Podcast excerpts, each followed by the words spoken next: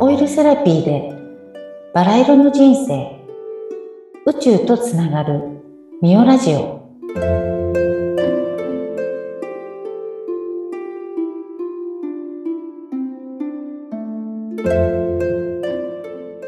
こんにちはオイルセラピストのミオですこんにちは、インタビュアーの山口智子です。のみおさんは結構各地いろいろ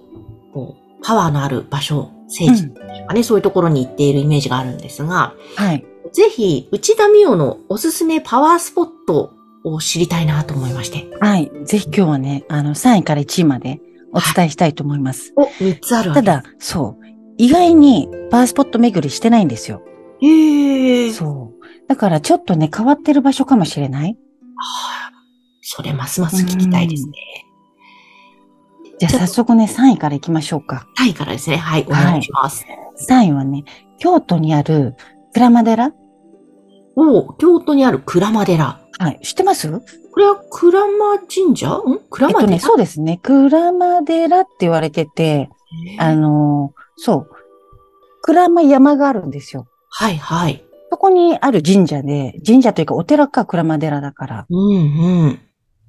ちょっとね、ここ不思議な伝説のある神社というかお寺で、あの、なんだろうな。いろいろこうね、そういう鞍馬寺の情報を見ても、ちょっと変わってて、スピリチュアル好きな人は行ったことある人多いかもしれないですね。う。うんん。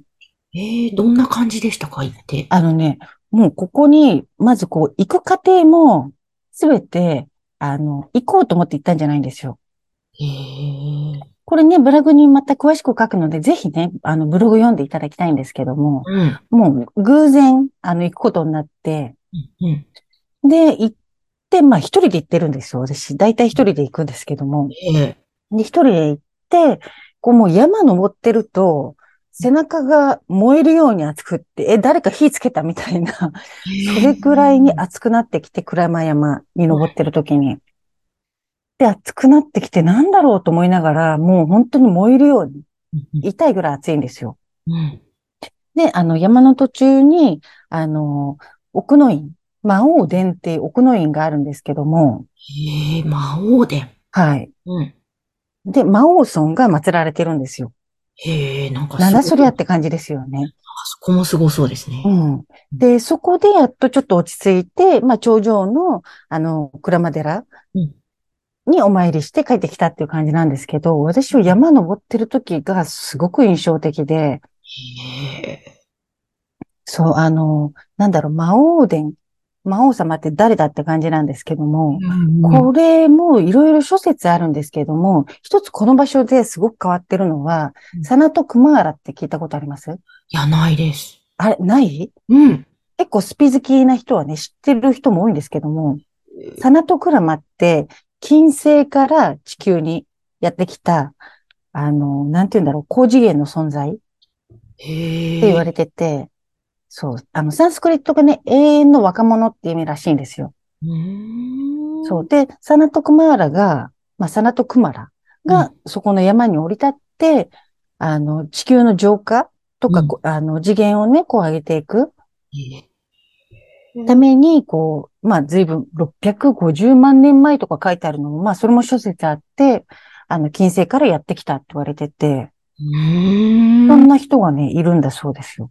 えー、なんかすごいところっぽいですね。でね、なんか不思議だったのが、私もだからもちろん、まあ、実は一回しか行ったことなくって、うーん。で、そこにこうね、山登ってってると、なん、何これと思ったのが、外国人のグループが輪を作って、なんか瞑想みたいのしてて、うーんそんな光景初めて見て、え、何この山みたい に思って。で、その時私背中が燃えるように熱くって、もうな、なんだこりゃと思いながら。ええすごー。うん。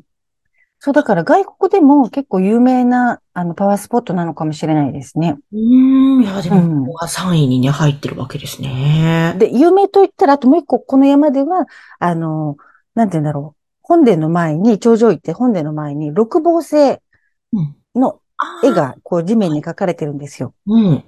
で、そこの前に立つと宇宙と一体化するとか、宇宙とつながるみたいに言われてて、皆さん並んでそこの真ん真ん中に立って手を広げて、 あの空に向かってこう、なんか仰いでますね。うーん、あ、そういうところがあうる。ん、そういうとこなんですよ。でもまあそこはね、何も感じなくって、もう山の途中がすごくって、へーただちょっと不思議なエネルギーがある場所なんだよね。うん、うん。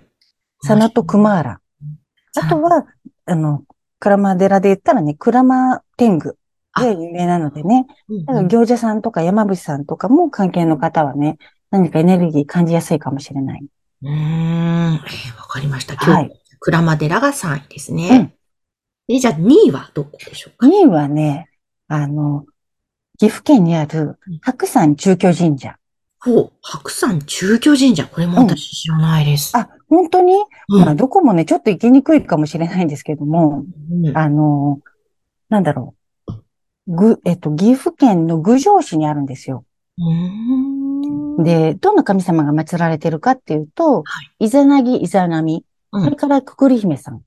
もう、あ、くくり姫さん前ね、なんかみ見たおさこんとあがります話してくださった。うんうんそう。ここもね、山の中にあって、ものすごい行きにくいとこなんですけど、おえ、じゃあやっぱ登るんですかえっとね、山、そうですね、山そのものは、こう、車で登っていけて、まあもうほんと最後は、もうここもね、聖域、神域化っていう、やっぱりすごい大自然の、あの、樹齢多分1000年ぐらいの杉の木の巨木がもうニョキニョキ生えてるんですよ。へー。うん。うわーすごい。すごい想像場所するだけですごそう。ほんとすごい、すごかったですね。で、実はここにも、うん。あの、偶然行くことになって、あの、行く予定じゃないところから、奄美大島から、あの、帰り道になぜか寄ることになって、奄美大島からの帰りそ道。う、だから、あまそこから奄美大島に滞在してたんですけども、ちょっと台風が来るってことになっちゃって、チケットをね、あの、早めないと、こう、帰れなくなっちゃうよねっていうことになって、で、なんでか知らないけど、その流れで、東京までのチケットがなかったのかななんか関西までとりあえず取って、うん。で、そこからレンタカーして、白山中京神社に行くっていう、まあ、いつものね、い行き当たりばっちりスタイルですよ。はい。そう。ええ、ここもなんかすごかったんですか感じたものこは。こは本当にね、第2位にしたぐらいなんで、うんあの、本当に今でも思い出すだけでも、あの感じってもう涙が出てくるぐらい嬉しい感覚、幸せな感覚。涙が出てくるぐらい嬉しい感覚なんですね。はい。で、まずもうそこのね、神社に行った時に、あの、まあその時、どんな神様が祀られてるとか、前情報全然ないんですよ。だって前前日まで行くことになってないから、うんうもう急遽行ってるからうん。で、もうね、台風来てたから、雨もね、ずっと岐阜県なんかもずっと降ってて、ん。ちょびちょだったので、だ人っ子一人いなかったんですけども、とにかく行った時に、あ、私そこの、なんか三つぐらいやっぱり祠が、祠というか、まあ、お祭りされてて、イザナギ、イザナミ、あと栗姫さんが祭られてて、どれがどれってこう見えないんですよ。外側からよくわからなくって。うんでも私一番奥のあそこに来たと思って、うんもうほんとそこだけめがけていって、で、後からそれが、あの、くくり姫さんだったってことがへ分かって、で、本当にね、なんか、あの、なんて言うんだろう。そこにいる間、本当に時間がもう忘れたというか、何分そこにそうしてたか、本当に記憶にないぐらいで、えうんでちょうど雨も降ってて、あの、なんて言うんだろう。雨がっぱかぶってても結構びちょびちょで、だったんですけども、なんかもう本当に、こう、すべて水に包まれる感じ。へえお水につ、で、その水もただの水じゃなくって、こう、なんか愛と優しさの水みたいな。はあだから、あの、意外と神様って優しいっていうイメージなくないですかなんかこうね、ちょっともう、ちょっとレベルが高すぎるんで、こっちピシッとしなきゃみたいな、うんちょっと緊張感のある感じってイメイメージがね、私の中にはあったんですけど、え、何この優しさみたいな。へ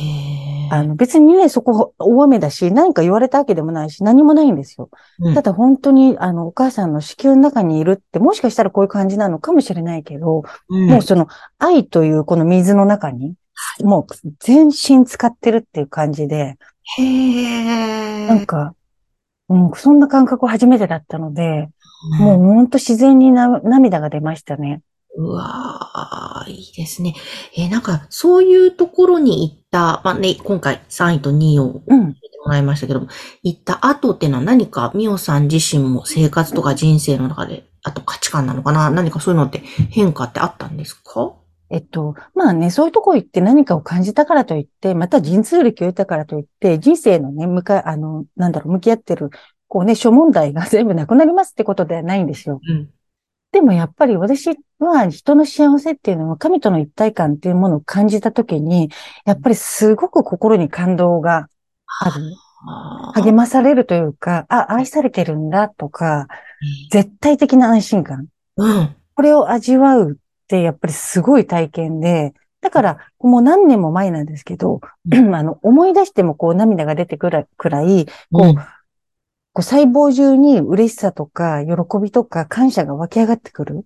ええ素敵ですね。うん。だから、それをやったから、なんかね、人生の問題が勝手に解決しましたっていうことにはならないですけども、でも、やっぱり思い出すたびに、やっぱりこれ以上ない幸せに浸れる。いやーでもそういう体験がね、そういう場所場所でできているってのは大きいですよね。。そうう、ただでも私でもそんなにね、パワースポット行ってないっていうのもあるし、うんあとは、そうですね。あの、そんないつもいつもどこにでもそんな感じがするわけではないので、もう本当に私の中の第3位までのね、3位、に1位と、うんもうここは揺るぎない、多分。ええちょっとこれ、あのー、1位はじゃあ次回ぜひ詳しくはい。言ってもいいですかそうですね。はい。皆さんちょっと楽しみにしていてください。今日は、みおさんのおすすめパワースポットの3位と2位をご紹介いただきました。そして、えーみおさんのオイルセラピーに興味のある方、えーぜひですね、番組の概要欄にホームページや LINE 公式アカウント掲載しているので、そちらからアクセスしてください。みおさん今日もありがとうございました。ありがとうございました。それでは皆さん、ごきげんよう。